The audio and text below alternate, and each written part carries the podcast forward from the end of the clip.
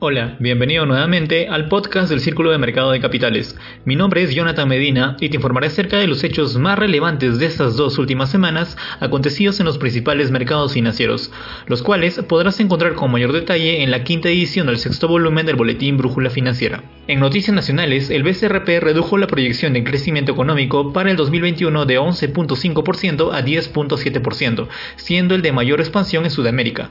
Además, la institución empezó con el cumplimiento de la ley de a tasas de interés, habiendo solicitado ya información de estas a las entidades financieras de tal manera que la ley rija desde el próximo mayo.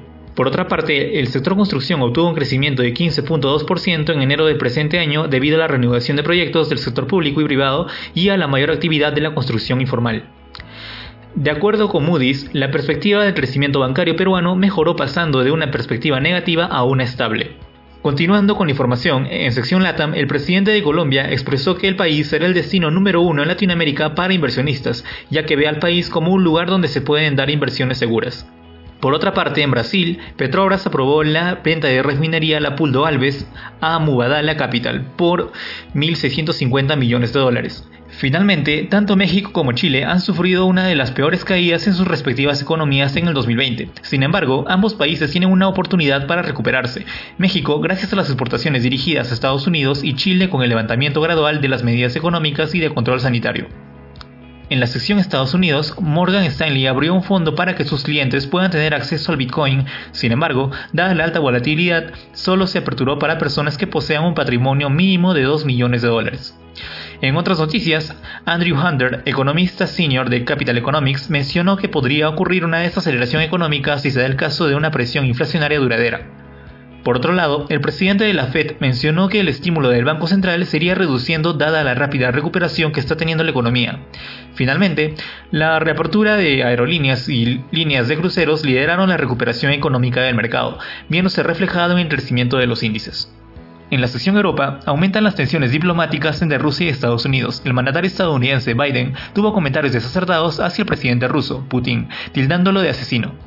Por otra parte, el presidente ucraniano Zelensky firmó leyes sobre exención de impuestos para así obtener beneficios fiscales a los proyectos de inversión de envergadura. Además, aumentaron las protestas en Europa ante las restricciones por la tercera ola de la pandemia.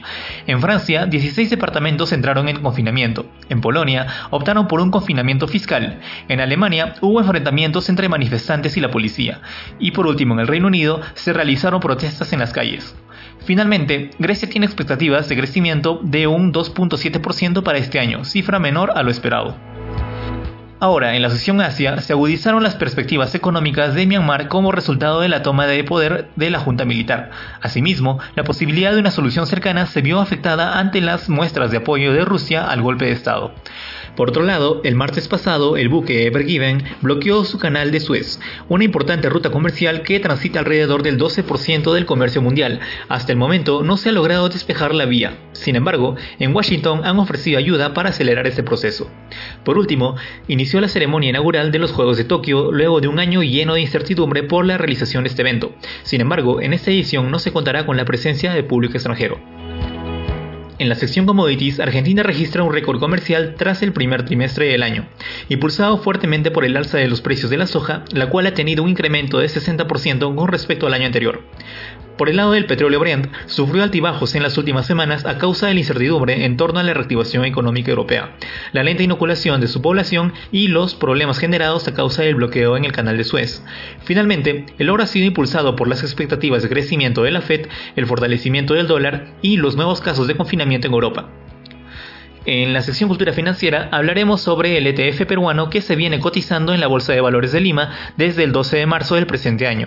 Este instrumento es atractivo para los inversionistas por su denominación en dólares y su diversificación, pues está compuesta por dos secciones más líquidas de la Bolsa de Lima y se encuentra diversificada de la siguiente manera.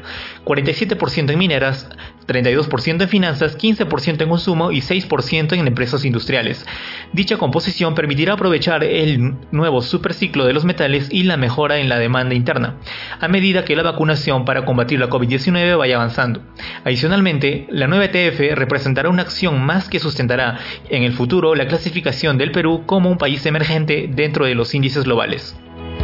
Bien, aquí acabamos por hoy. Espero que la información de las secciones les haya sido interesante y provechosa. Muchas gracias por sintonizarnos. Que tengan un buen inicio de semana. Hasta la próxima.